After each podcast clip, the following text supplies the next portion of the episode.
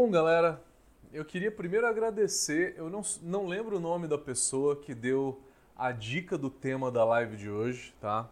Eu lembro que foi uma mulher que estava numa live e pediu é, para a gente fazer uma live sobre Stout, porque a gente já fez uma live também sobre Pilsen, né? É, e aí eu não tinha feito a Stout ainda, eu guardei essa informação, anotei aqui. E aí falei, beleza, agora que eu fiz uma Stout, eu tô tomando uma Stout, tá envasada, né? Eu queria falar sobre a Stout, falar um pouco sobre história, características, e não só da Stout, é difícil falar só da Stout. A gente tem que falar da Porter, a gente tem que falar, porque a Stout veio da Porter, é, a gente tem que falar da Brown, a gente tem que falar das derivações da Stout, Foreign Extra Stout, Dry Stout, Rush Imperial Stout, e aí assim vai, né? É, vamos falar um pouco de história, vamos falar para vocês em características sensoriais, vamos falar sobre as características sensoriais e também vamos falar sobre elaboração de receitas. E fiquem à vontade para participar, para para fazerem suas perguntas e contribuir também, contribuir com informações sobre cervejas escuras ou sobre escola inglesa, né? O que vocês quiserem colocar é importante, é legal. É, eu acho que vale super a pena.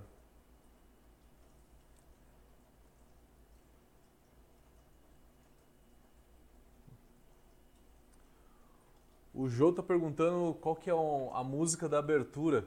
Cara, manda um WhatsApp para mim que eu te mando a música. É uma música gratuita do YouTube. Chama. Consigo até te ver, te, te falar aqui o nome da música. É, eu não tenho cantor, tá?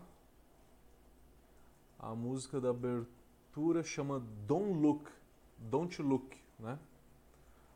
Don't Look é a música de abertura.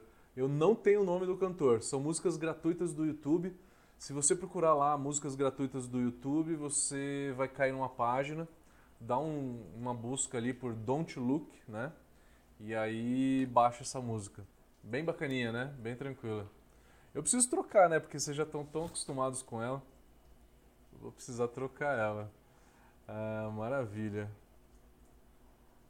Vamos ver quem está mais por aí. Osiris está por aí. Maravilha. Bruno. Paulo, Gustavo Meloto. Vinícius Araújo. Denis. Luiz Ferdinando. Thomas Benetton. Como é que tá, meu amigo Thomas? Walter. Éder. Eduardo Killing. Vinícius Araújo. Walter. Denis José. Citra, Citra Lover, my friend. Selmo também tá por aí. Maravilha, eu vou ver tua, tua dica de, de música então, Osiris. E aí a gente tem o Francisco no Facebook, falou que fez uma stout também. Francisco, quero que você compartilhe a sua experiência para todo mundo aí. É, para falar de receita, o que, que você gostou, o que, que você não gostou, você faria de novo, o que, que você mudaria, enfim. Toda a informação que vocês compartilharem, eu compartilho para todo mundo. A gente está em quatro redes sociais no momento, tá? É, e aí, quem quiser compartilhar, eu vou ler e vou passar a informação para todo mundo. E toda a informação que vocês trazem é super útil, né? Bom, anúncios básicos então, vamos lá rapidinho. A gente tem curso de Beer Smith na quinta-feira dessa semana, tá? É, inscrições lá no site da Brau Academy. A gente vai falar sobre cálculo, a gente vai falar sobre como elaborar receita, corrigir água, propagação de levedura. É um curso realmente bem completo. Já fizemos a primeira versão, agora a gente vai fazer a segunda versão. Ele é ao vivo, onde que eu mostro a tela do computador, vocês fazem perguntas com áudio, né? com áudio, vídeo, então fica bem interativo, fica bem legal. É, e a gente vai fazer a segunda edição. A primeira foi um sucesso, a gente teve um recorde de inscrições, foi muito legal. Segunda edição então do curso de Beer Smith essa semana. E a gente vai ter no sábado a segunda, o segundo episódio da live que a gente faz uma abraçagem coletiva. Na primeira, a gente teve 13 cervejeiros. Até agora a gente está com seis pessoas ainda. Estamos candidatando mais gente, né? Por volta de uns 10 a 15 pessoas, fica legal. O que, que a gente faz? A gente faz a live, a gente faz uma chamada ou no Zoom ou no Google Meet, e aí cada um mostra o teu computador, né? E nessa chamada só as pessoas que estão braçando. Eu capturo essas imagens todas e transmito no YouTube da Brau Academy, tá? Então quem for braçar está convidado a participar. Precisa se inscrever porque a gente eu preciso do nome de vocês. É, se inscrevam pelo meu WhatsApp, tá? No site da Brau Academy tem o meu telefone. Por favor, peguem no site da Brau Academy o meu número, escrevam para mim, falem. Temos bastante vaga ainda para a galera. É, quem for abraçar, então participa, mostrando, contando história, falando de diversas coisas. Quem não for abraçar, quiser assistir, a gente vai transmitir das 9 às 13, tá? A anterior a gente transmitiu até as 4 horas da tarde, mas o final acaba ficando muito cansativo para quem está assistindo. Acaba ficando um pouco cansativo. É, então a gente vai limitar em 4 horas só, acho que está ótimo, tá? Tá ótimo, dá para todo mundo trocar ideia, conversar, mostrar, falar de equipamento, quem tiver dúvida também. E falando do do tema da live de hoje. Stout, né? Cerveja escura. Muito obrigado primeiro pela dica de tema. Aliás, galera, tô precisando de tema que a minha lista de tema tá acabando já. Por favor, temas para as lives, para vídeo, para blog, coloque pra gente ou até para curso. Se o tema for muito longo, eu vou ter que fazer um curso. Como eu fiz meia dúzia, até mais de cursos nesse semestre, dicas de vocês, tá? Então, por favor, escreva pra gente, por favor. Dê temas para as nossas lives, para os nossos cursos. Foram vocês que deram esse tema, né? Falando de stout, né? Então, é, vamos, vamos tentar primeiro remontar um pouquinho da história, né? Da stout. E aí falando, né? A gente vai falar de cerveja escura de uma forma geral. Tem muita gente que acha, jura por Deus, que o malte escuro ele foi criado pelos ingleses. Só que na verdade a torra do malte foi criado pelos germânicos, tá? E aí depois isso foi para isso foi transportado para a Inglaterra, né? Foi trazido para a Inglaterra um tempo depois e aí os ingleses foram os que mais usaram, na verdade, né? Mas usaram, mas quem foi realmente que, que trouxe o malte torrado foram os alemães. Os alemães que foram os primeiros a descobrir, pensar sobre germinação de malte, descobriram que a germinação do malte deixava o malte melhor. Né? Hoje a gente sabe que a germinação cria as enzimas, né? que é durante a germinação do embrião que as enzimas são criadas e que a gente tem as enzimas todas que a gente tem hoje. Tem 16 enzimas no malte a cevada, antes de ser malteada, tem apenas uma, que é a beta-amilase. Em quantidade bem pequena, 20 ou 30% do que ela vai ter no malte pronto depois. E aí isso foi para a Inglaterra e realmente pegou de uma forma muito intensa. Tanto que até 1650, 1680, na Inglaterra, praticamente só tinha cerveja escura. E aí surgiu a Pale Ale. Né? Depois da cerveja escura, surgiu a Pale Ale. A Pale Ale é uma ale clara. Pale quer dizer clara, né? Então é para contrastar com o cenário que já tinha antes, que era só de cerveja escura, que foi criada a Pale Ale foi criada a Pale Ale, né? E aí depois derivou em India Pale Ale, né? Em 1750, 1770, foi criado na cidade de Burton, né? Não foi criada para as viagens das Índias, foi criada na cidade de Burton e depois foi levada para a viagem das Índias. Ela se tornou conhecida quando ela foi levada na viagem das Índias, porque era uma cerveja que aguentava muito mais o trajeto, né? Porque tem muito lúpulo e aí a gente não tinha degradação de lactobacilos, né? O lactobacillus é gram positivo que acaba inibindo uh, o crescimento de alguns organismos, algumas bactérias que são sensíveis ao alfa-ácido, né? O alfa-ácido do lúpulo é, reage com as bactérias gram-positivas, né? Que aí elas não evoluem, não degradam a cerveja. E aí com isso se popularizou a India Pale Ale. Por conta da quantidade de lúpulo, né? Uma Pale Ale levada para as Índias com mais álcool, mais lúpulo. Então, até 1650, a gente tinha só cerveja escura. Ah, mas que estilo?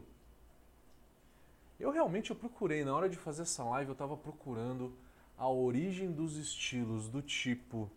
É, quando que surgiu a Porter? Quando que surgiu a Stout? Quem foi o primeiro cara a falar sobre Porter e Stout? A gente não tem um consenso muito claro quando que surgiu. Tem uns que falam 1200, foi a Porter a primeira. A Porter porque era cerveja dos portuários. Porter em inglês também quer dizer carregador, né? Era toda a galera que fazia um trabalho braçal, né? Nos portos ingleses, né? E aí eles queriam uma cerveja leve, uma cerveja com uma baixa graduação alcoólica, não muito amarga, sem muita torra de malte, então a Porter ela tem um drinkability muito mais alto do que a Stout. A Porter então acabou sendo aquela cerveja do dia a dia. Cerveja com alto drinkability, fácil de tomar para os trabalhadores do porto, os trabalhadores mais pesados. A gente não sabe exatamente qual ano, né? Mas a gente tinha variações de cervejas escuras. Da Porter, que foi o primeiro estilo reconhecido, a gente tem a derivação da. Primeiro foi a Brown, a Brown Ale, que é uma cerveja mais leve do que a Porter ainda, tem menos malte torrado, tem um corpo também baixo,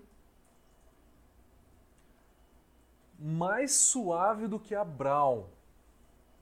A gente tem um estilo que no Brasil não existe. Ninguém ouve falar, ninguém fala sobre isso. Se chama mild. M-I-L-D, mild. Mild quer dizer suave, suave, leve. É uma cerveja mais leve ainda do que a Porter, do que a Brown. E é por isso que a gente não ouve falar. Quem que vai fazer uma mild? Tem gosto do quê? Né? Nem a Brau direito a gente ouve falar. Não é uma cerveja muito feita. Quando se faz aqui, se faz cerveja stout, né? o brasileiro, assim como os americanos, que a gente espelha muito a escola americana, né? Gosta de fazer cerveja mais intensa, né? Cerveja muito mais intensa. A mild não foi direito para os Estados Unidos, foi a Porter, foi a Stout, a Brown, né? Então, eu falei da Porter, a origem foi a Brown Ale, e aí veio a Stout. A Stout veio que eu tenho algum, alguns relatos aqui que veio de 1600 e alguma coisa, 1700. Ela se chamava no começo Stout Porter. Stout quer dizer forte, né? Strong, né? É uma porter mais forte. A stout, então, ela tem mais amargor, um pouco mais de amargor. Ela tem mais corpo, ela tem mais corpo, ela é mais doce, né? Não é muito doce, não é uma mouse beer. Por favor, não compare stout com mouse beer. Mouse beer é um negócio que enjoa até, né? Quando o pessoal tomou a minha stout, eu dei para público bem geral, né? Quem não conhece cerveja artesanal. Aí muita gente falou assim: "Putz, eu gostei da tua stout porque ela não é doce". Não é doce comparada com a mouse beer, mas ela é mais doce do que uma porter, mais doce do que uma brown. Ela tem mais corpo do que as, os outros estilos ingleses, né? Então a stout tem mais corpo. Além de ter mais corpo, tem mais torra. Tem junto com essa torra tem um pouco de adstringência. Então, na hora de fazer uma stout, não precisa pirar a cabeça em querer reduzir a adstringência ao mínimo possível. tá? Porque o estilo aceita. Mas quero deixar ela menos intensa em adstringência de malte, aí você pode fazer algumas técnicas como jogar o malte no mash out, né?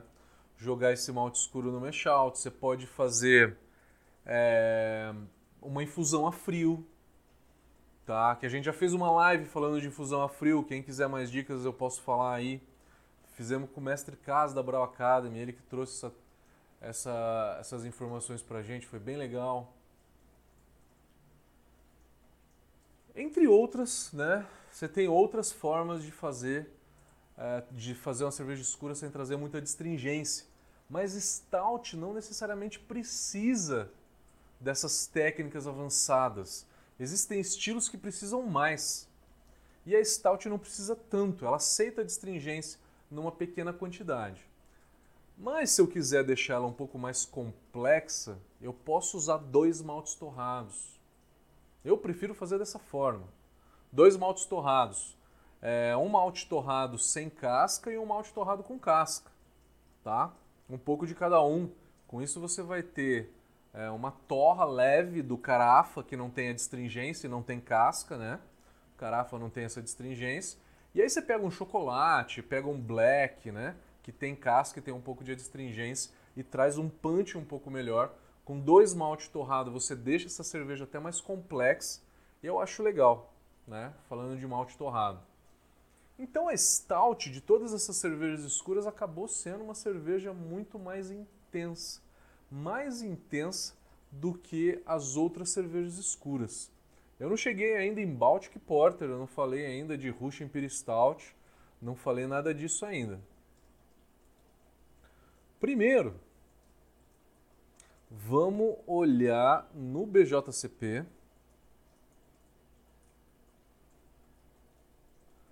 Como é que eles classificam? Como é que eles classificam essas cervejas, tá?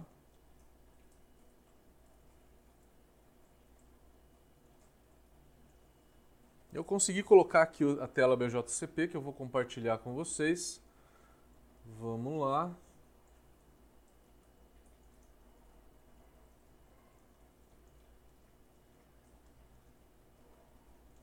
Tá aqui a apresentação.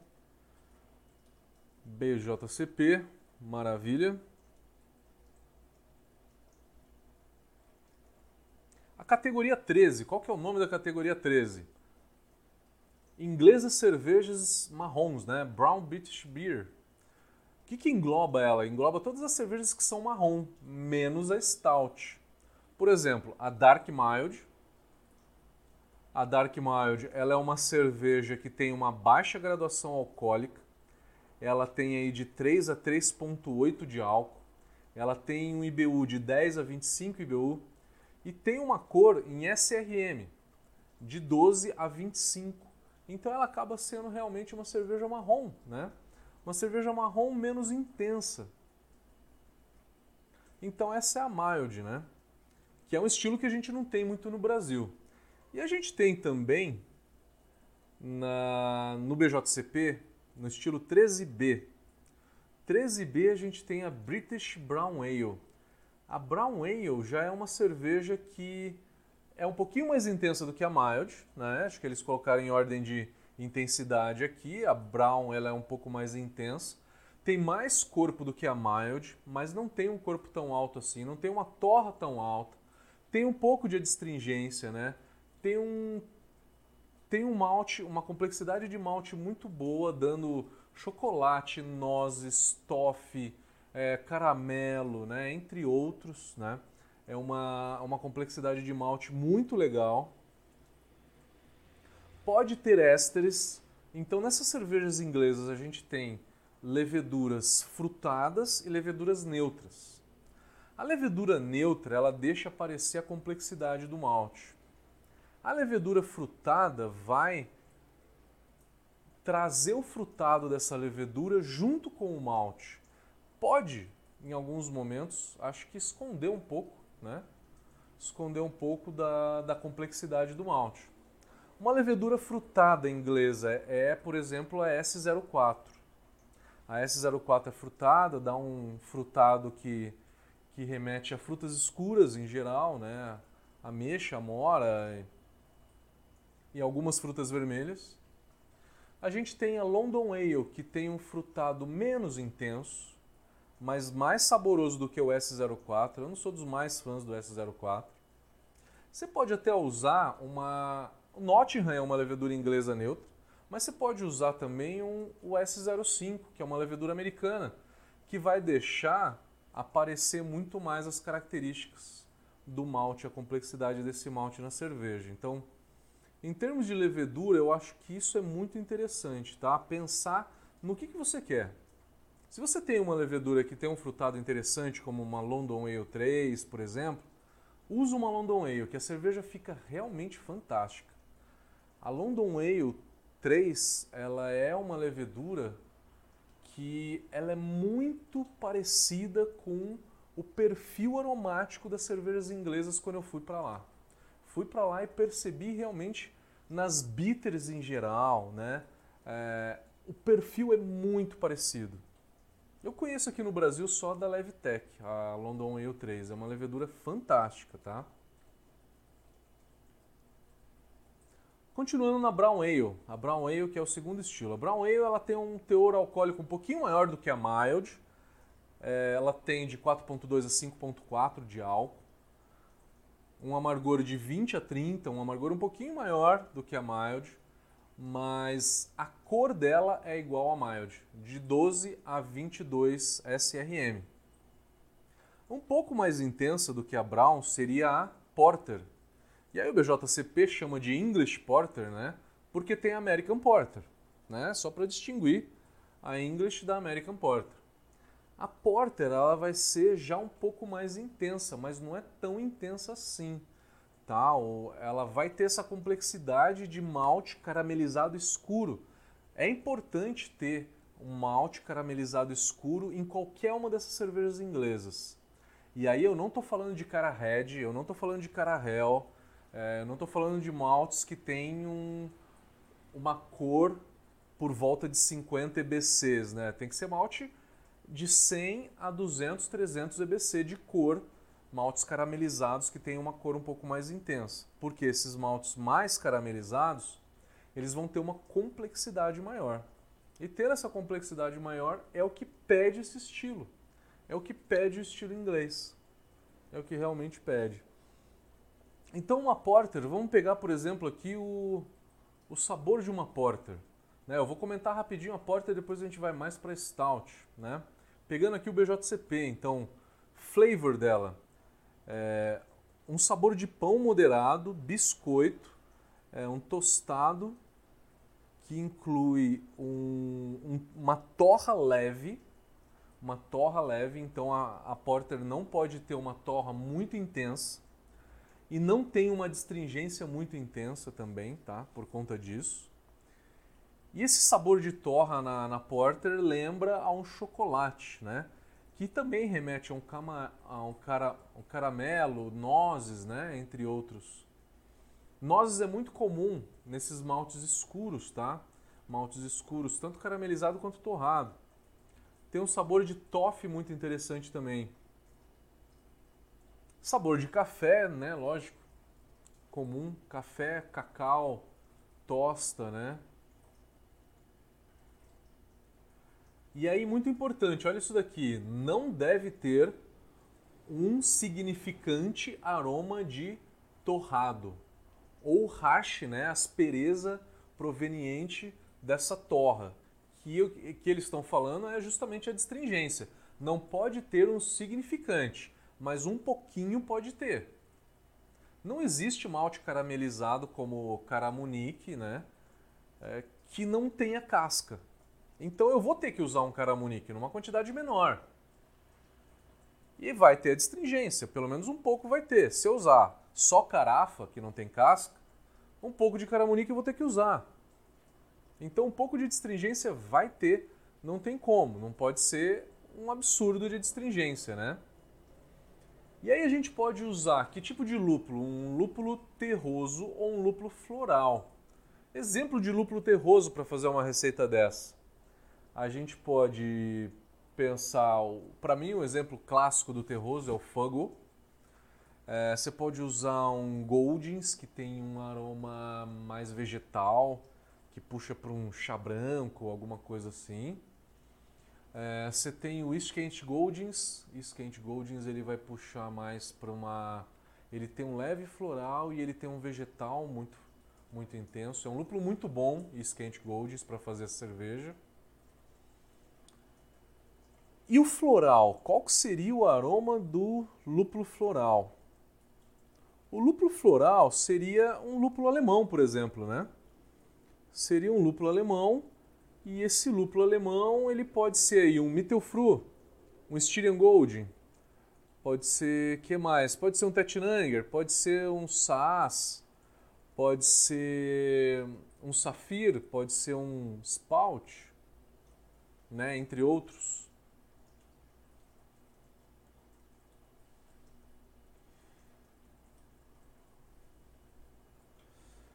E continuando. Essa então foi a Porter, né? Um pouquinho da história. É muito interessante o BJCP porque ele conta um pouco da história, né? É, no BJCP eles estão falando que é um estilo que originou 300 anos atrás porque ele, ele era um estilo para os trabalhadores do porto, né? É uma cerveja marrom e que foi um estilo que se tornou realmente popular em 1800. E aí ele acabou desaparecendo depois da Segunda Guerra. Ele foi um estilo muito popular. Em 1800, 1850, a Guinness produzia muita porter antes de produzir a stout. Ela produziu a porter, na verdade, antes de começar a produzir a stout. E aí a gente está falando de 1750, tá? Foi quando a Porter realmente tomou uma, um conhecimento muito maior, né? que ele se tornou um estilo muito mais importante. E aí depois a Porter foi acabar caindo um pouco, né? É, depois da, da Segunda Guerra. Os americanos fizeram Porter por um tempo. Então, quando os imigrantes ingleses foram para os Estados Unidos, eles levaram as cervejas escuras os imigrantes americanos indo para os Estados Unidos levaram a Pilsen, né? Então os Estados Unidos tinha tanto Pilsen quanto tinha também os estilos ingleses, né? Tinha as lagers quanto as cervejas mais maltadas inglesas. É, e nos Estados Unidos foi também muito importante. Foi um estilo que, que foi importante por um tempo, mas também acabou perdendo um pouco do, do da sua fama, né? Da sua é, de toda a sua importância aí após a Segunda Guerra. A Porter ela tem de 4 a 5.4 de álcool, tem um amargor de 18 a 35 IBUs, tem uma cor um pouquinho mais escura de 20 a 30 SRM. E vamos falar agora sobre as stouts, né, as cervejas escuras, porque a Porter, na verdade, ela é marrom. Vamos falar agora sobre uma outra categoria do BJCP, Irish Extra Stout. Então a gente tem aqui uma outra categoria do, BJCP que são as cervejas irlandesas, que é a categoria 15, que é onde a gente tem a Irish Red Ale, que é a Red Ale que a gente conhece, só que é uma Red Ale com uma graduação alcoólica e com um corpo muito menor do que as as Red Ales que a gente faz no Brasil, tá? A graduação alcoólica máxima da Irish Red Ale é de 5%. Ela é de 3,8% a 5%. E aí a gente tem a Irish Stout. A Irish Stout, na verdade, é a Dry Stout. A Dry Stout, que no BJCP, versão anterior, versão de 2008, estava lá como Dry Stout e aí agora virou Irish Stout. É uma cerveja que tem 4.0 a 4.5 de álcool, tem um amargor relativamente alto para o corpo que ela tem, né? Tem de 25 a 45 IBUs. Então você acha uma Guinness aí por volta de 40 IBUs tranquilamente, né? E é um estilo que tem um corpo muito baixo e tem um drinkability muito alto. A Guinness tem 4.2 de álcool. A Irish Stout ela tem por volta disso, 4.2, 3.8 eu já tomei. Não é obrigatório nitrogênio numa Irish Stout, tá? Numa Dry Stout. É, o inglês ele, ele chama muito mais de Dry Stout do que de Irish Stout, né? Irish Stout é uma denominação do BJCP. Aí a gente tem a Irish Extra Stout. A Irish Extra Stout tem um, um corpo um pouco maior. Ela tem uma graduação alcoólica de 5,5 a 6,5. Tem um amargor de 35 a 50 IBUs. Ela é realmente um pouco maior. Mas vamos falar agora da Stout propriamente dita, né? No BJCP ela se encontra como estilo 16A, com o nome de Sweet Stout. Sweet Stout, outra nomenclatura que o BJCP usou.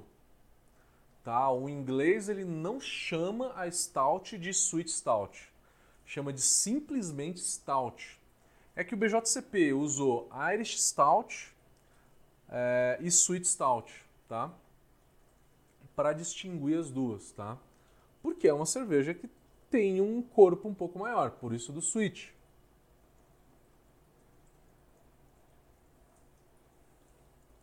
Então essa é uma cerveja que o malte dela, né? Vamos falar um pouco do malte. Primeiro do malte. A gente pode usar um Pale Ale como base se a gente quer essa cerveja um pouco mais encorpada. Não tá errado usar um Pilsen como base, porque você pode compensar a leveza do Pilsen usando um pouco de Munique, né?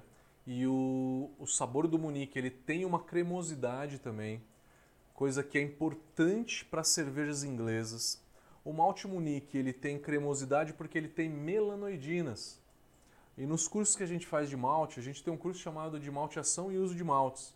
Assim como o curso de elaboração de receitas, a gente fala sobre as substâncias que tem nesses maltes, né? Melanoidinas tem uma cremosidade, tem um dulçor mais cremoso, que tem também um aroma muito intenso, um aroma de pão italiano, por exemplo, né? E que dá uma cremosidade legal. Um dos maltes que tem melanoidinas é o Munique. O único malte base que tem melanoidina é o Munique. Entre outros maltes que tem melanoidina é, por exemplo, o próprio melanoidina. Você tem o melanoidina claro, o melanoidina escuro. Você tem um cara amber, por exemplo. Você tem um abbey, você tem um red x, entre outros, tá? Que tem essa cremosidade.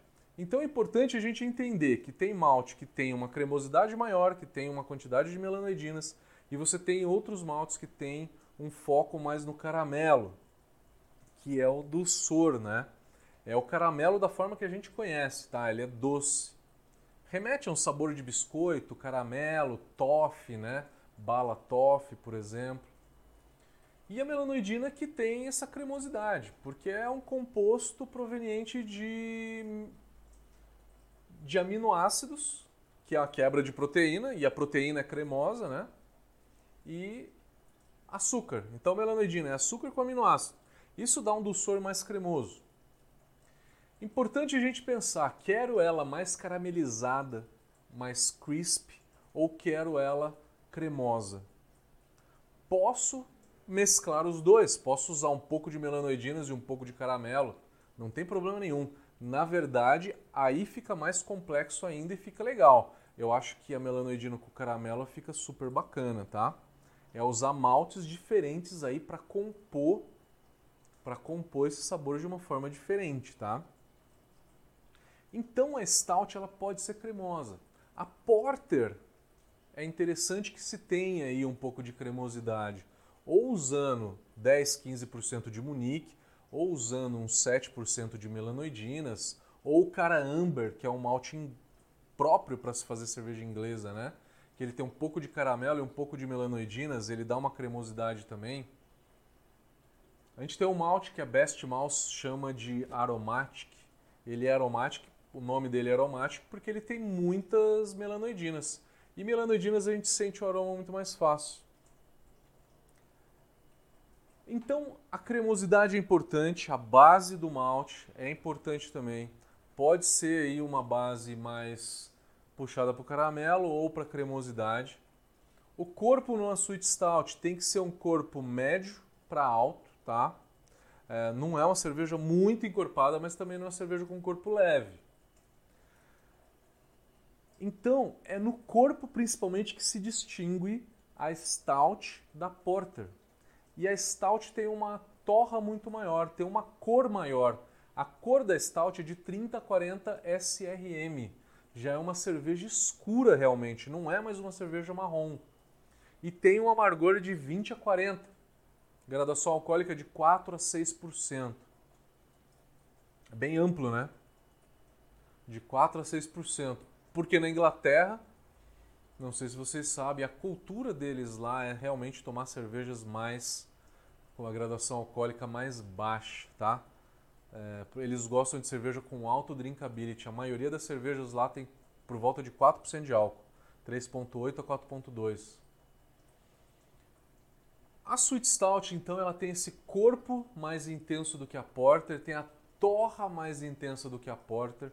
Isso faz dela uma cerveja mais intensa e é quando você distingue as duas. É um erro a gente fazer uma Porter com a intensidade que uma Stout tem, tá? É um erro fazer isso. E como que a gente vai distinguir isso? Bom, primeiro é no paladar, né? A gente tem que experimentar um pouco e conhecer um pouco dos estilos e saber que uma stout é mais intensa e que uma porter ela tem que ser um pouco mais leve. Como ajustar isso? Com a quantidade, quantidades de malte, por exemplo, né?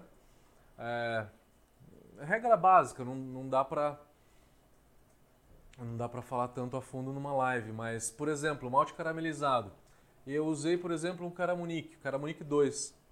É, numa Porter eu usaria por volta de 6% de Caramunique 2. Numa Stout eu usaria é, de 10 a 12% no máximo.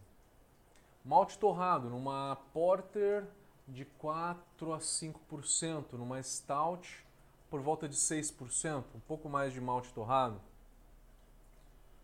É, base, numa Porter eu usaria um malte Munique, além de um Pale Ale, né? Pale Ale com Munique, por exemplo, para dar um pouquinho de cremosidade. Já na Stout, eu talvez usaria o Cara Amber ou o próprio melanoidino para dar essa cremosidade, ao invés do Munique, né? Porque o malte melanoidino é mais intenso do que o Munique, né? E a ideia da Stout é ser mais intensa do que a Porter, lógico. O que mais? Então falei de malte, que consegui dar um pouco das receitas. Depois eu vou, eu vou abrir a cerveja que eu tomei e eu vou que eu fiz, que está aqui. E aí eu vou falar para vocês a receita que eu fiz e vou dar a minha avaliação em cima dela e o que, que eu mudaria. É... Lúpulo. Os lúpulos clássicos ingleses. O exemplo do terroso é o Fuggle, por exemplo, né? O Fuggle é o exemplo do lúpulo terroso. O terroso combina com o torrado do malte. Combinando com esse torrado do malte, vai trazer uma harmonia para a cerveja, né? Realmente vai trazer uma harmonia muito legal para a cerveja. E é, não só o Fuggle, mas eu gosto muito da, da combinação de Fuggle com Goldings, por exemplo, Goldings dá um quê de chá verde, né? Ele é um pouco vegetal, ele é mais leve. Os dois juntos, eles combinam, eles fazem uma combinação por contraste que é muito legal. Eles se complementam, tá? Eles se complementam bastante, eu acho muito bacana. Iskent Golds é um lúpulo super legal para aroma. É, um outro lúpulo que eu usei para aroma é o Target. Desculpa, o Challenger Target é só para amargor. O Challenger para para aroma ele é muito legal, tá? Então esses são os lúpulos tradicionais ingleses que a gente acha muito fácil, tá? É, é os que eu mais gosto. Challenger, Goldings, Iskent Goldings e Fuggles. Qualquer um deles você tá muito bem assistido aí. E para amargor, o Target é o lúpulo inglês tradicional para amargor, tá? Talvez seja o mais conhecido. Você tem um coringuinha chamado Magnum, que vai muito bem em lager e que vai também numa cerveja inglesa. Pode ser um Magnum ao invés de um, de um Target, por exemplo. Tanto faz. Tanto faz, real. Uh, lúpulo, falei de levedura. Levedura, acabei falando um pouco. Você tem leveduras neutras, muito neutras, onde que você deixa aparecer o aroma e a complexidade do malte. Pode ser uma American Ale aí nessa história. Pode ser um S05, um American Ale, California Ale. Pode ser um Nottingham, que é uma levedura inglesa neutra. Pode ser uma levedura inglesa com um frutado médio, como uma London Ale e um frutado mais intenso como um S04 ou um Windsor. Windsor da Lallemand. Temperatura de fermentação. Na levedura frutada eu iria no máximo a 22 graus. Quando você quer deixar ela mais neutra, você faz o início da fermentação a 18, porque é no início da fermentação que você esterifica mais.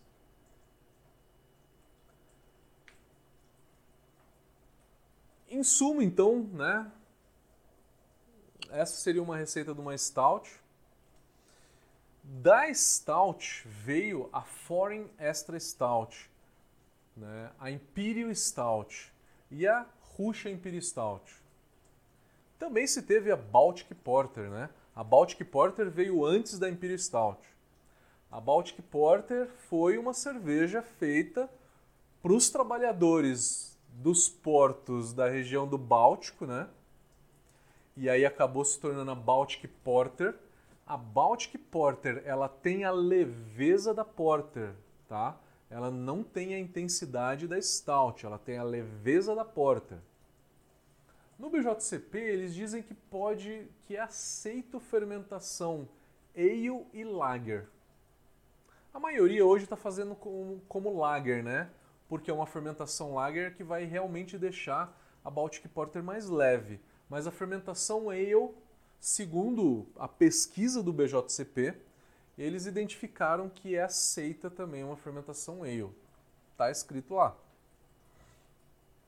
A Baltic Porter foi levada para é, para Czarina da Rússia, da Prússia, né?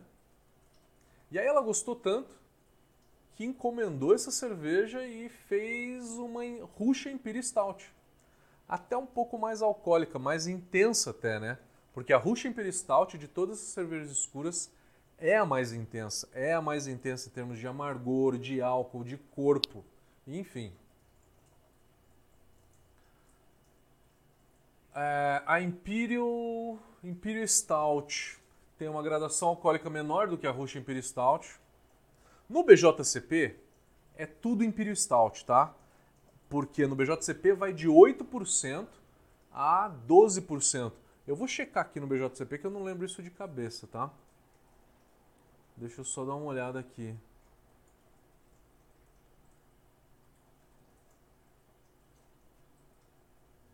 Strong Ale, Strong British Ale. É o grupo de cervejas inglesas mais alcoólicos.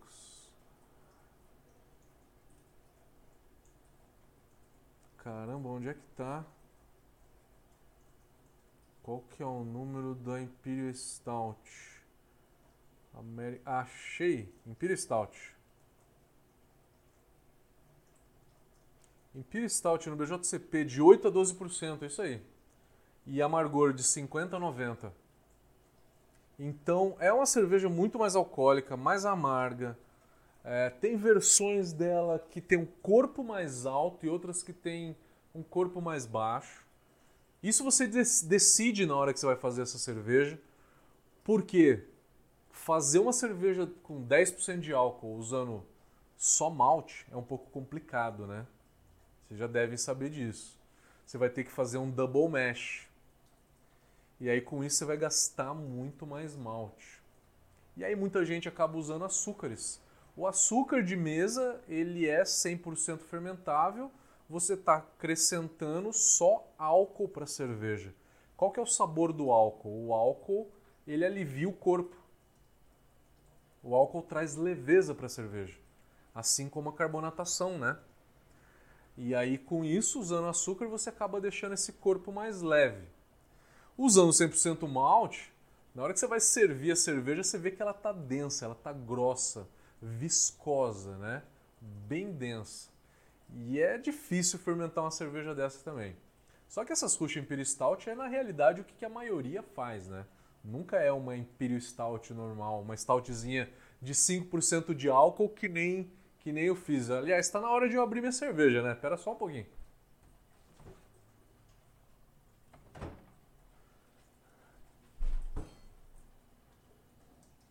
Vamos lá, tá aqui minha cervejinha. Faltou o abridor. Vou pegar um abridor.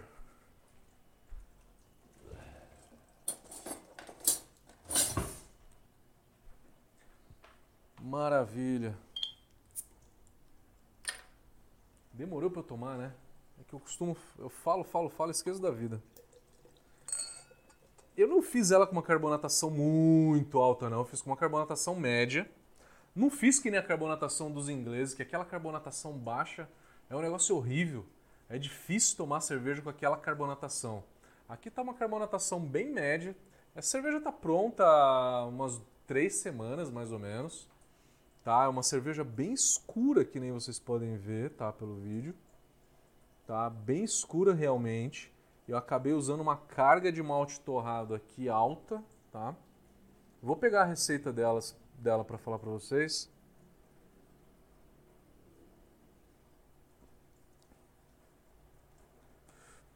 Receitinha.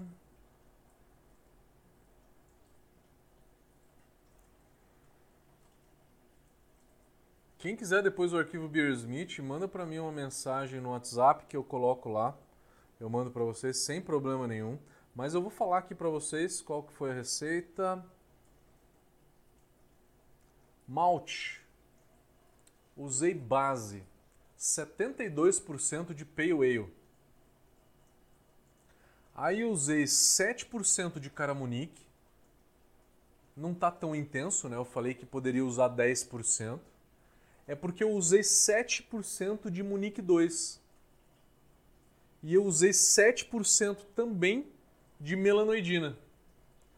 Então, a minha base foi 72% de Pale, 7% de Munique, malte caramelo eu usei o Caramunique 2, que é para dar um pouquinho desse crisp, né? E do caramelo, 7% de Caramunique 2 e 7% de melanoidina, que é para dar um pouco de cremosidade. Com isso ela ficou com um corpo médio, não ficou médio alto talvez, não ficou um negócio absurdo, tá? Ficou muito intenso assim. É, ficou legal, e aí eu usei 3,5% de Carafa Special 1 e 3,5% de Carafa Special 3.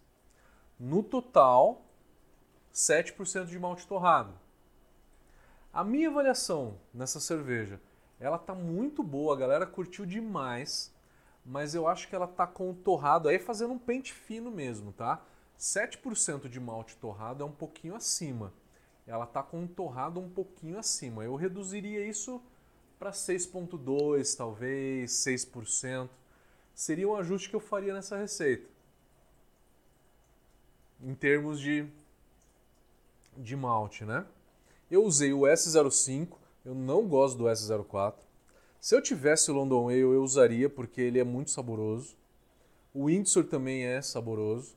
Aí eu usei o Target para amargor a 60 minutos Fuggle e Challenger a 15 minutos e Fuggle a 0 minutos. Pouquinho só a 0 minutos, que não é para dar aroma, tá?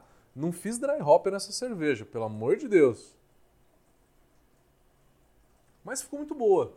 Quem gosta dessa torra intensa do malte, ficou legal com 7% de malte torrado. Mas um pouquinho mais do que isso já começa a ser uma Imperial Stout. Uma Imperial Stout tem de 7 a 8%. Uma Russian Imperial Stout de 8 a 10% de malte torrado, né? É, mas talvez para arredondar um pouquinho ela, eu reduziria um pouquinho do malte torrado. Reduziria um pouquinho do malte torrado nela.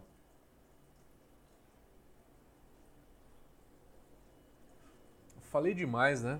Isso é uma live só de uma hora. Vamos lá para as perguntas. Eu vou começar, como sempre, no Instagram, que é onde sempre cai, né?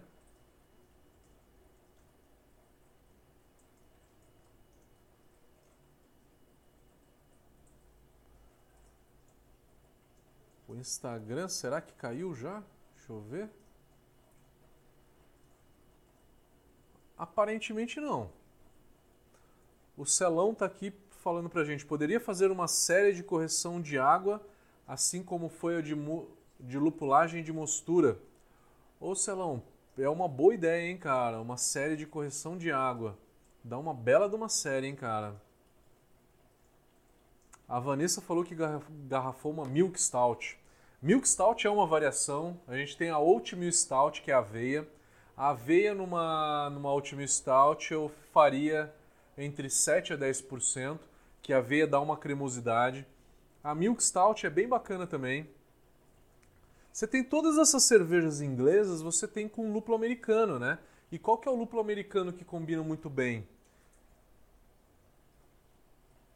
Columbus e Cascade. Columbus para amargor e Cascade final de fervura. E aí também é lógico que tem a Black IPA, tem a Brown IPA, né? Que vai lúpulos mais frutados, né? O Cascade ele não é tão frutado assim, ele tem uma parte vegetal talvez mais importante, né? Mas combina muito bem com o torrado. Essa parte vegetal do Cascade e do próprio Columbus. O Columbus para dry hop vai legal numa, numa American Stout, por exemplo.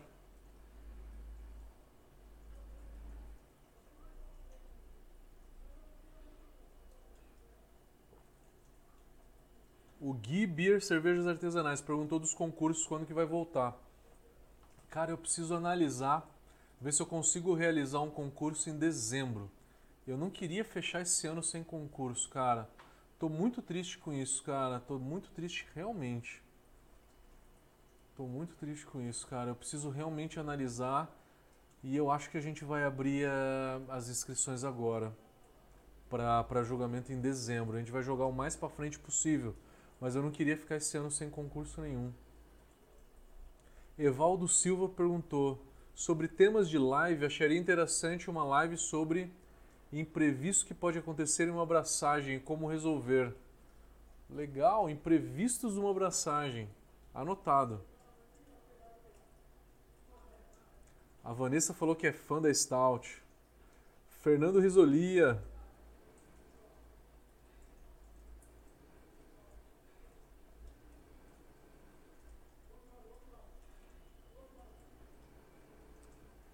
Vocês estão sem som é isso no Instagram? Tá sem som? Não. Não, né?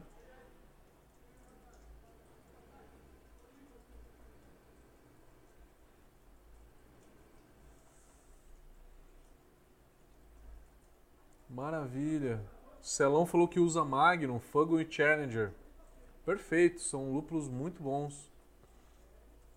E o Celão falou que usa Mangrove M15 na Stout, similar ao S04, mas com mais sabor. Mais sabor então o M15. Não testei ainda, cara, quero testar. Aí o Gibier Artesanal perguntou: se eu usar aveia para fazer minha stout, eu tenho que fazer uma rampa específica? Você precisa. A aveia não tem casca, então não tem beta-glucano. Então você não precisa fazer a parada de beta-glucano a 45.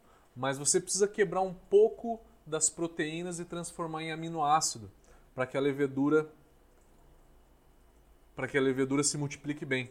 Então você começa as rampas na parada proteica.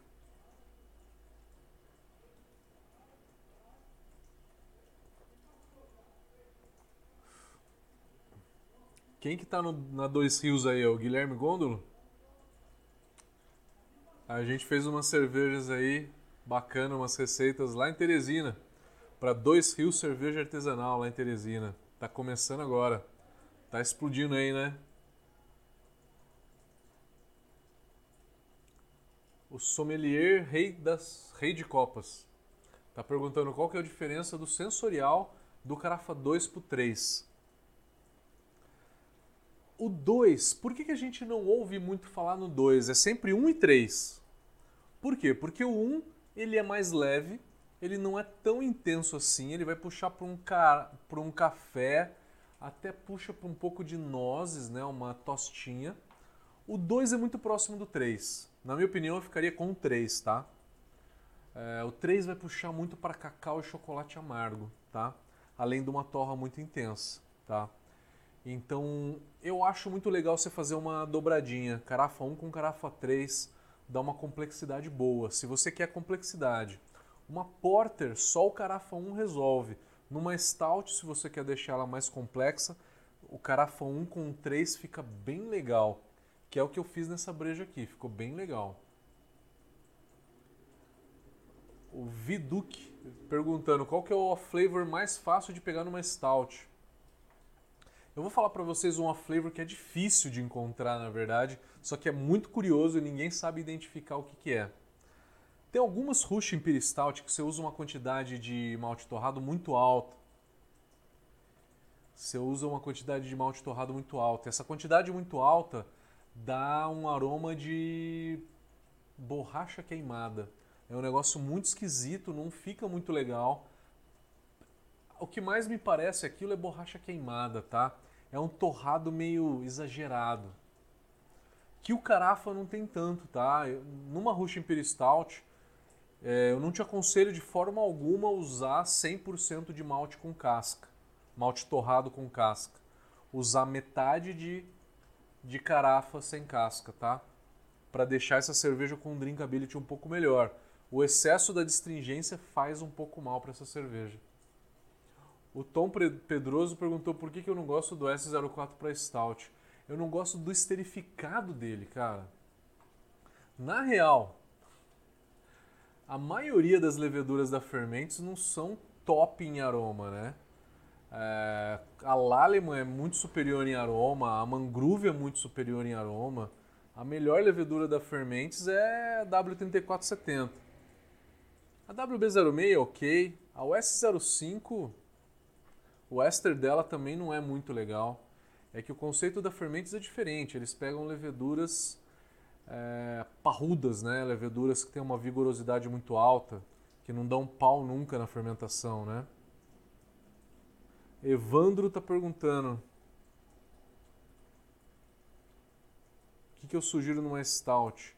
Ah, pera aí, caiu o Caiu o Instagram. Preciso reconectar o Instagram. Galera, não sai daí não. Sai daí não. Eu vou conectar de novo o Instagram. Quem está no YouTube e no Facebook, continua aí.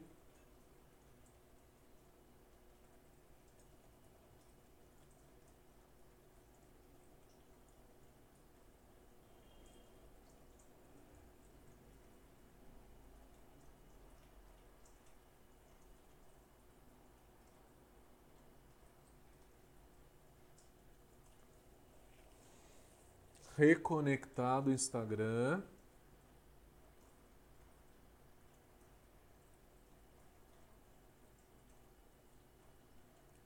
Reconectado o Instagram, beleza. Vamos agora para o YouTube, que é onde tem a maior, maior parte das perguntas, está sempre no YouTube. Valeu, galera. É sempre uma, uma transmissão bem melhor no, no YouTube, né? E não cai nunca dá para ver a tela melhor. Eu coloco o arquivo do Beersmith do, do, do BJCP na tela, fica bem melhor, né?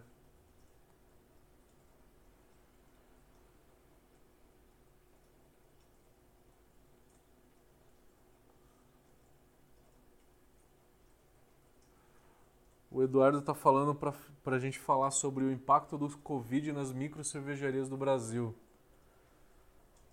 Ai, Cara, eu não tenho tanta informação ainda para falar sobre isso, cara, que eu não tenho viajado tanto. Tenho falado com muitas pessoas, cara, mas eu não consigo ir tão a fundo nesse assunto.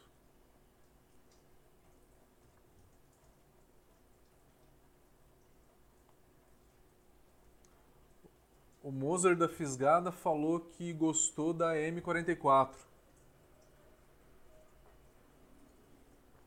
Vou experimentar, meu caro. Eu não experimentei essa, eu experimentei a Windsor da Lallemand e eu gostei. Eu achei melhor que o S04. Nada contra o S04, galera. Se vocês gostarem, pode continuar usando. Meu gosto pessoal, eu não gosto muito.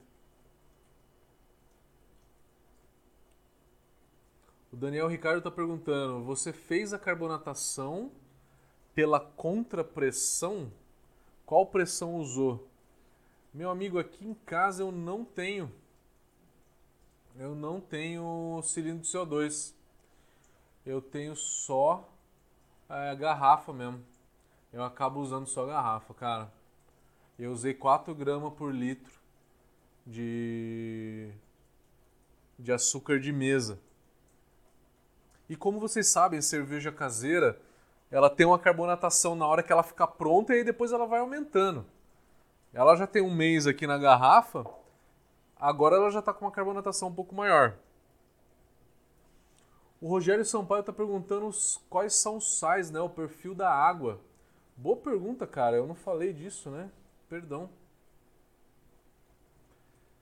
É, vamos lá, numa numa stout, o cálcio, se você quiser, você pode chegar a 150, 180 se você quiser, tá? Porque o sabor do cálcio ele se mascara um pouco com o torrado da com o torrado da, do malte. É, sem medo de errar, fica entre 120 e 150. O magnésio você pode ficar por volta de 20 ppm de magnésio Sulfato numa cerveja dessa. Sulfato é para realçar o amargor. É, eu colocaria por volta de uns 80, talvez. Cloreto, 120 a 140. Nessa minha cerveja eu não vou mentir para vocês, eu não corrigi os sais. Eu não corrigi os sais porque eu tava numa loucura. Eu tenho sais aqui, eu não corrigi sais nem pH porque eu tava numa loucura louca de fazer a live e era conectando o computador e falando com a galera que ia fazer. É, e aí na hora que eu vi minha água já tava ali, o malte estava moído e eu falei, putz, eu vou perder uns 15, 20 minutos aqui para para pesar os sais e aí eu vou atrasar a live. Aí eu acabei não acabei não corrigindo. Mas eu acho bacana corrigir sim, tá? Daniel Ricardo perguntou: tem que fazer a parada proteica aos 52 graus com qualquer porcentagem de aveia ou só acima de 15%? Eu faria acima de 10%. 10% eu faria. Para qualquer tipo de flocos, tá? Qualquer tipo de flocos. Pode ser de trigo, de aveia, de cevada.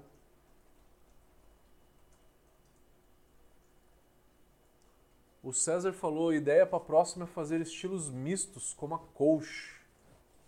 Legal, legal. Pode ser, pode ser. Tá tudo anotado aqui. Gustavo Meloto, na, na RIS, para conseguir ter o nível de oxigenação adequado na fermentação para atenuar até o fim, posso reoxigenar no quarto dia? É, é uma técnica bem avançada, Gustavo. Deixa eu te explicar um pouco melhor, que é o seguinte.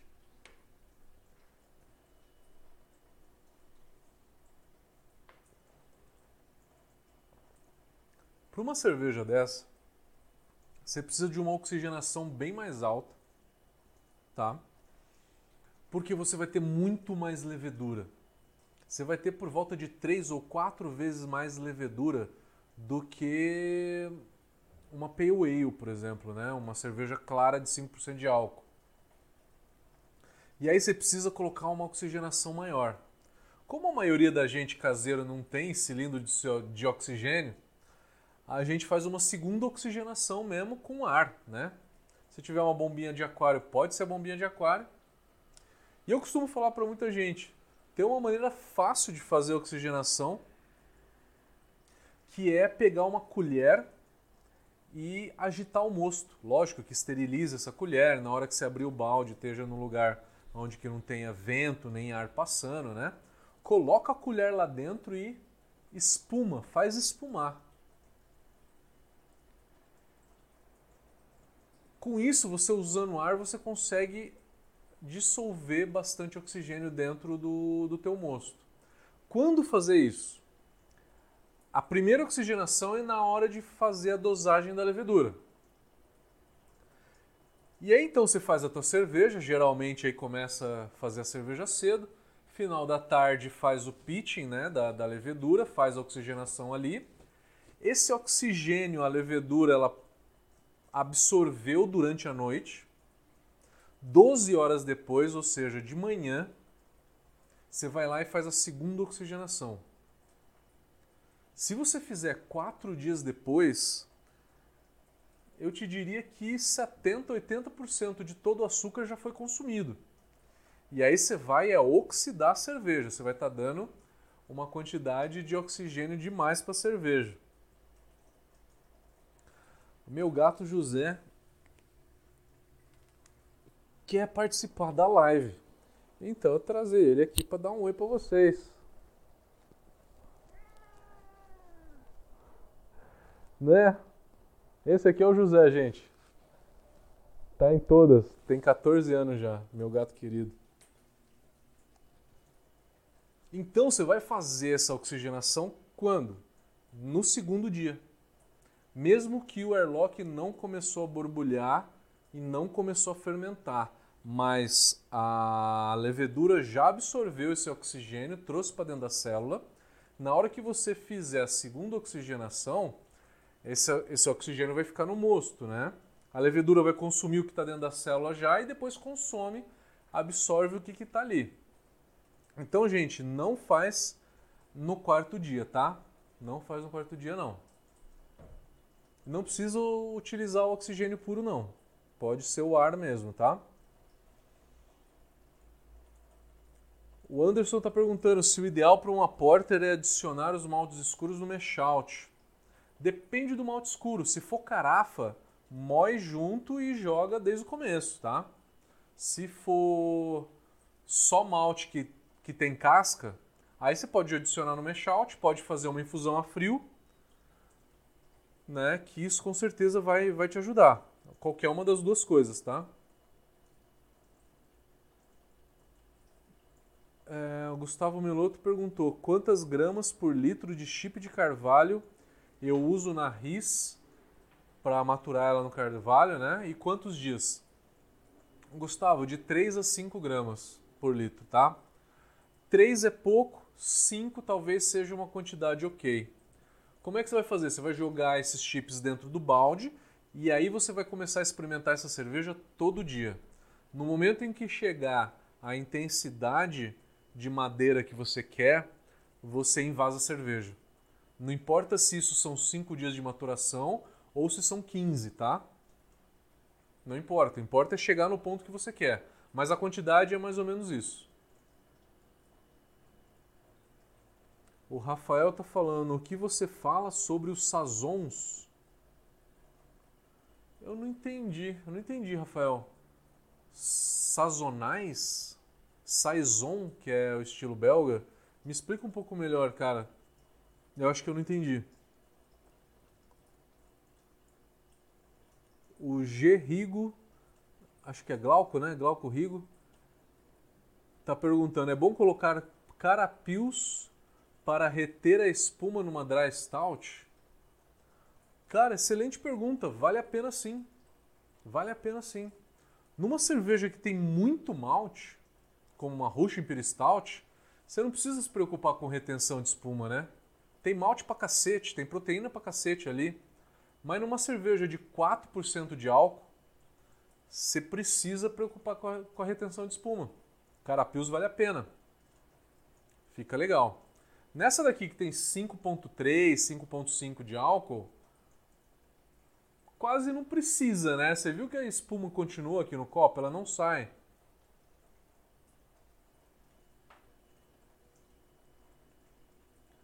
O Osiris está perguntando, numa RIS, qual o limite de uso de açúcar como adjunto? Osiris, eu diria que você, chegando por volta de 13%, 13%, 14%, é, o álcool pode começar a aparecer um pouco. Então eu ficaria por ali, tá? Ela ficaria bem leve. Eu acho que 15 seria muito. 15 seria muito. Eu ficaria entre 8 e 12%, tá? O Leandro está perguntando o que, que eu acho do lúpulo mosaic. Para IPA são excelentes, mas para cerveja escura não vai combinar com o torrado. Assim como o citra não combina. Ah, mas eu fiz uma black IPA que tem, tinha citra. Combina muito bem se você colocar o citra e o cascade, porque o cascade combina com o malte torrado. O citra ele vai complementar essa história toda, tá? Anderson da Silva, a infusão a frio é apenas para dar cor ou serve para aroma e para sabor? O Anderson é só para dar cor mesmo, cara. A infusão a frio não é para uma stout, eu acho que nem para uma porter, tá? Para uma porter eu não fazia, faria infusão a frio. Eu jogaria o malte no mash out, mas a minha primeira escolha para porter seria usar 100% de carafa, tá? Que não tem casca. Sérgio Luiz, melhor usar os cubos do que os chips de carvalho? Sérgio, tanto faz. Tanto faz. O que importa na hora de usar a madeira é a área da madeira e se ela é nova ou se ela é velha. Porque se ela é nova, ela tem um potencial de extração de sabor cinco vezes maior do que um barril que já foi usado por 5, 10 anos. Então é a área e se ela é nova ou não. Tanto faz. O Rafael falou leveduras. Eu não continuo não entendendo a sua pergunta, Rafael. O que o que você fala sobre leveduras é isso?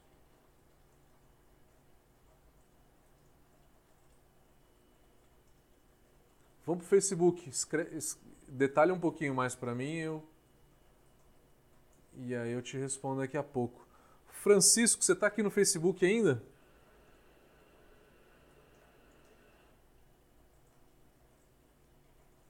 Conta pra gente um pouco da tua receita. Você falou que ficou muito torrado.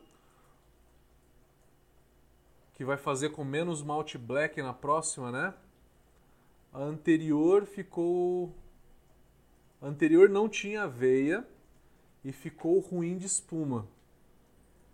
E aí agora você vai fazer aveia na próxima?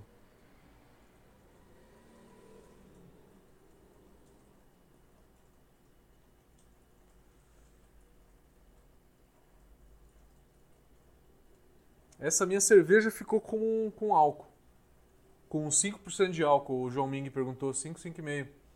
O Francisco perguntou, e aveia? Aveia para uma oatmeal stout perfeito. De 7 a 10, 12%. Dá uma cremosidade nela. Esconde um pouco do amargor, tá? E aí você tem que aumentar um pouco do lúpulo. Porque aumenta o corpo da cerveja. Com a finalidade de aumentar o drinkability e dar mais corpo para ela, com certeza. Vale a pena.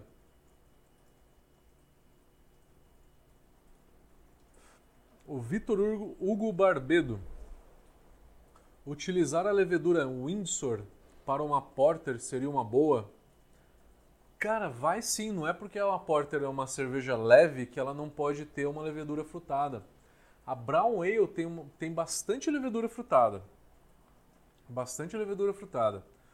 Como uma Brown tem pouco corpo, pouca complexidade, geralmente se usa uma levedura. Geralmente se usa mais levedura frutada do que neutra numa brown. Numa porter, talvez uma London Ale, que eu falei que tem um frutado baixo, médio. Né? Numa stout eu gosto, eu gosto da stout com levedura neutra, que é para o malte vir, tá?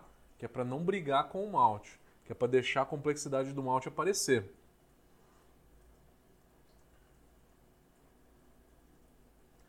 Ô Vitor, você perguntou como que o Windsor não fermenta a maltotriose? Eu não lembro de cabeça agora qual que é a atenuação do Windsor. Você tá por aí ainda? Você tem, tem como me falar isso?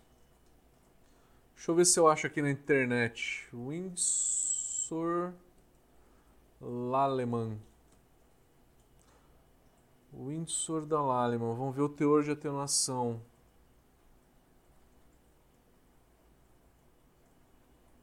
Vamos ver se eu acho aqui na Google, nosso melhor amigo Google. É, não tem atenuação. Putz, cara, não tô achando atenuação. Tem que procurar um pouco mais. Vou tentar mais um link aqui. Se eu não achar. Não achei, cara. Perdão. Se você tiver aí, conta pra gente.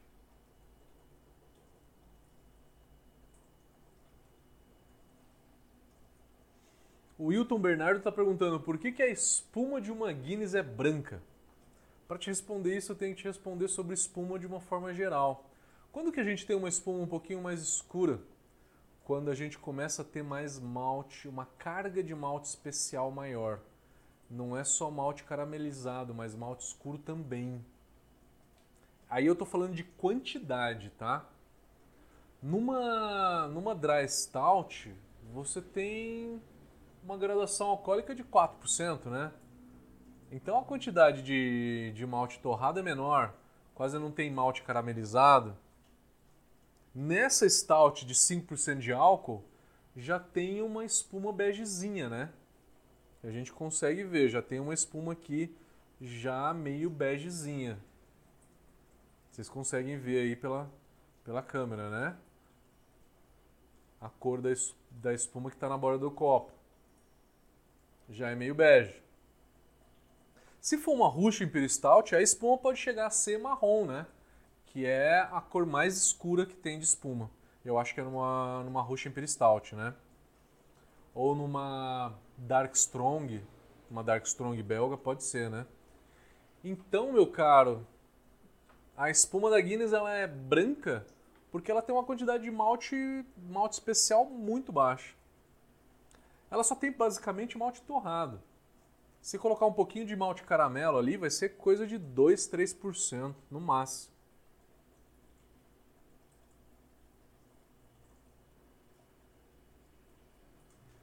O perfil de água por uma Porter, o Roger Sampaio está perguntando. Eu farei muito próximo da, da Stout. Eu falei sobre, sobre o perfil de água da Stout, né?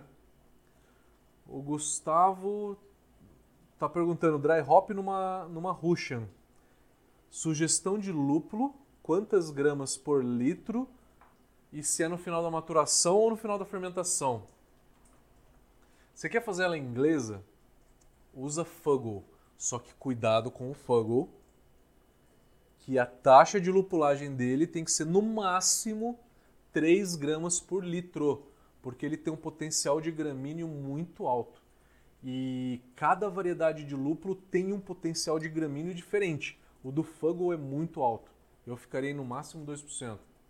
E aí o que, eu faria talvez então seria usar um cascading por volta de 3, 4 gramas por litro. Porque o Fuggle eu iria só até duas. Porque eu já vi com 3 gramas por litro ele dando gramíneo, tá?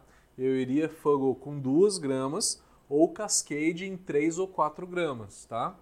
E aí você pode acrescentar um Columbus também. Mas se for Cascade Columbus, você não passa de 4, 5 gramas, tá? Porque aí eles vão dar gramíneo. Ah, quero acrescentar uma cacetada. Aí você vai de 5 ou Centennial combina, combina bem também. Só que aí já é um pouco mais frutado, né? É que é lúpulo que é próprio para fazer dry hop. O Flávio Padilha na minha receita de Pilsen eu uso 5% de carapils para melhorar a espuma. Se trocar pelo Munique ou Viena eu consigo a retenção? O Munique sim, Viena não. O Munique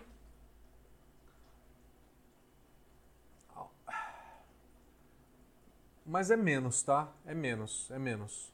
O Viena ele é igual ao Pilsen, o Munique é um pouquinho melhor e o Carapils dá uma retenção de espuma relativamente maior, tá? O Munique é, é o meio termo, tá?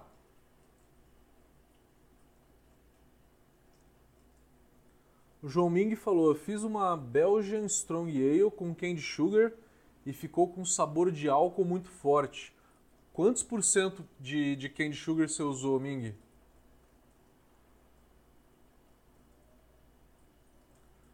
Vamos pro Instagram.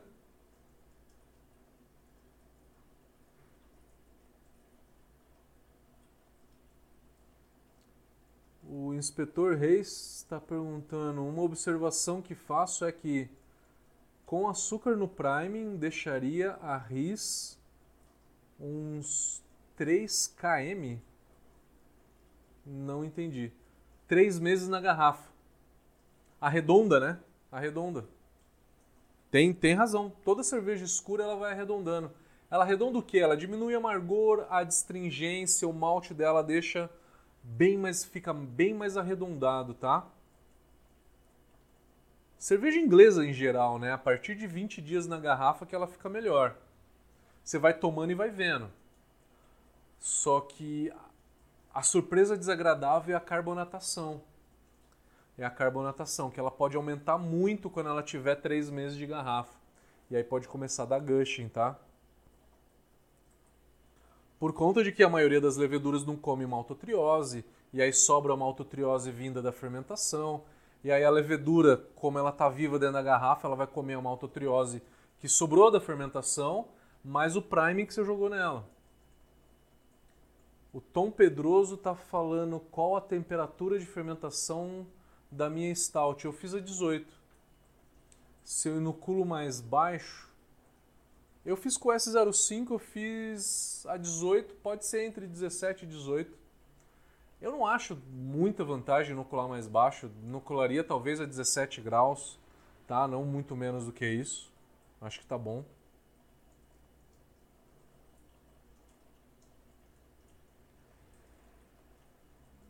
O Wilton Bernardo falou: já usei os três hoje, só uso carapios para retenção e carahel para cor. Tá. É que o Flávio perguntou se usaria 5% de, de carapios para melhorar a espuma. No mínimo 5%, Flávio. Pode chegar até uns 10% de, de carapios, tá? Vamos pro YouTube.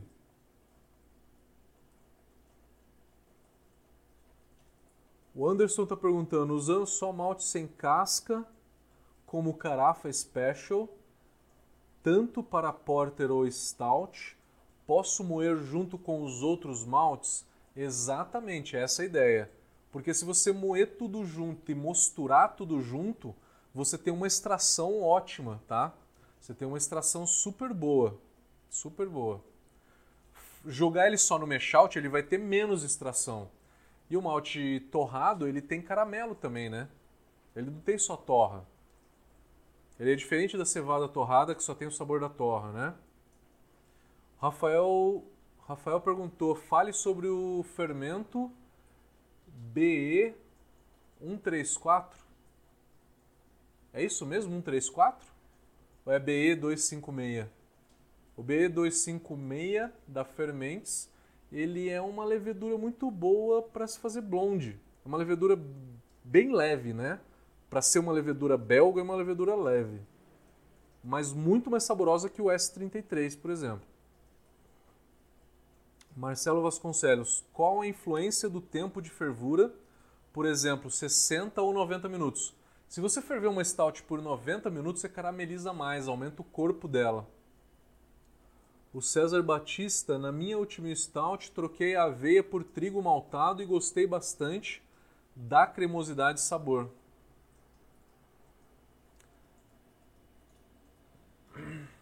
O trigo em relação à aveia. A aveia é diferente o sabor, né? Trigo e aveia vai ser diferente aí.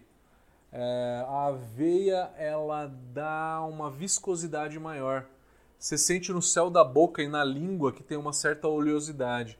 Não é uma oleosidade tão alta a ponto de interferir na espuma, né? Mas é uma certa oleosidade que dá corpo, que dá corpo. O trigo vai dar cremosidade e vai deixar ela mais leve, tá?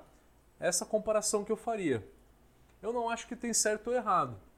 Muita gente usa trigo em cerveja escura e dá bom, cara. Fica legal. Até trigo torrado, tá? Não sei se vocês já ouviram falar. Trigo torrado para uma stout. Fica bem bacana.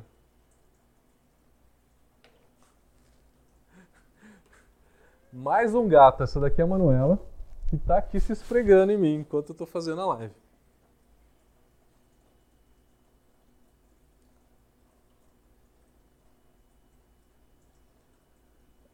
Fazer uma live sobre características das leveduras nos tipos de cerveja.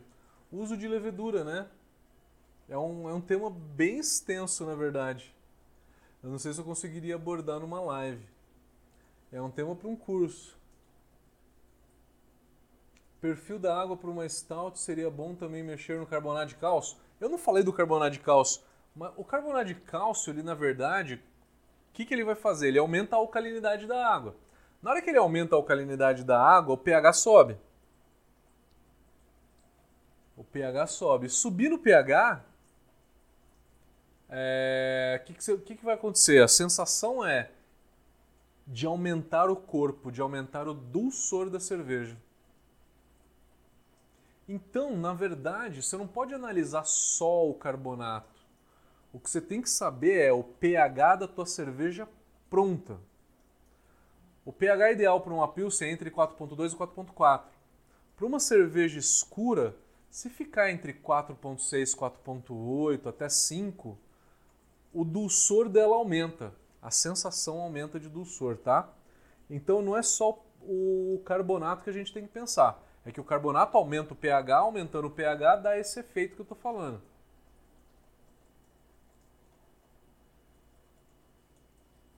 O Evandro perguntando quantas gramas por litro no dry hop do experimental 472 e uma Russian. O 472 é para IPA, né? 472, o que eu lembro é pra IPA. Se eu tô lembrado da, de uma cerveja que eu tomei com ele. Eu realmente, cara, eu, eu não vou. Eu não vou, vou saber te, te falar melhor, cara. Eu acho que ele deve ter um pouco de floral também, né? Para uma Russian Imperial Stout, qualquer lúpulo de dry hop, 2 gramas por litro não aparece nada. Tem que ser no mínimo 4. 4 gramas para aparecer alguma coisa, 6 para ficar bem intenso. Bem intenso não, médio, né? E 8 para ficar explodindo de aroma. Só que cuidado com qual lúpulo que você vai usar. O Fábio está falando que o BE134 é uma levedura das, da Fermentes para fazer saison. Fábio, eu não conheço essa levedura, eu não usei, tá? Não vou mentir para você. Eu realmente não usei ela, tá? O Leandro está falando onde consigo o perfil de água para cada tipo de cerveja. No curso de água a gente fala, a gente explica o que, que como você montar esses perfis de água. Por exemplo, tá? Eu não dou tabela nenhuma no curso de água. Eu ensino vocês a pensarem cada um dos sais, vou dar as regras, as exceções, ensinar vocês a pensarem na receita de vocês como que vocês fariam a adição de, de sais, tá? O Maicon tá falando, trasfega do mosto para o fermentador, ligando a bombinha no fermentador. Trasfegando o mosto da panela de fervura para o fermentador. Ligando a bombinha no fermentador. Sem ter a oxigenação pela queda. Após isso, quanto tempo deixarei ligado a bombinha para oxigenar o mosto?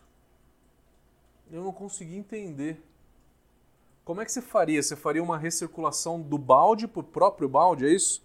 Sai do balde e entra para o próprio balde, e aí na hora que entra por cima ele espuma e, e, e faz essa oxigenação.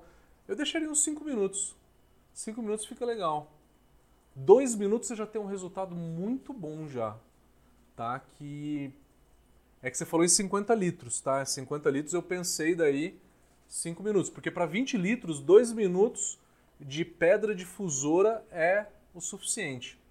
Se é isso que você está falando e ficar recirculando, você tem praticamente a mesma oxigenação de uma pedra difusora. Praticamente a mesma, tá? Oxigenação boa. A Manuela atrás de mim, tá aqui. Pedindo carinho, olha que sem vergonha. Galera, vamos terminar por hoje. Deu uma hora e meia de live já. Vou terminar essa stout aqui, vou abrir mais uma. É, queria convidar vocês de novo aí para participar da abraçagem coletiva que a gente vai fazer no que a gente vai fazer nesse sábado às 9 horas da manhã. Quem for abraçar, é, a gente faz uma uma ligação via Zoom ou via Google Meet E aí a gente pega a, pega a imagem de vocês e faz a live no YouTube. Tá? Então quem tiver afim, tá mais do que convidado, me manda um WhatsApp, tá? No site da Boral Academy tem meu telefone.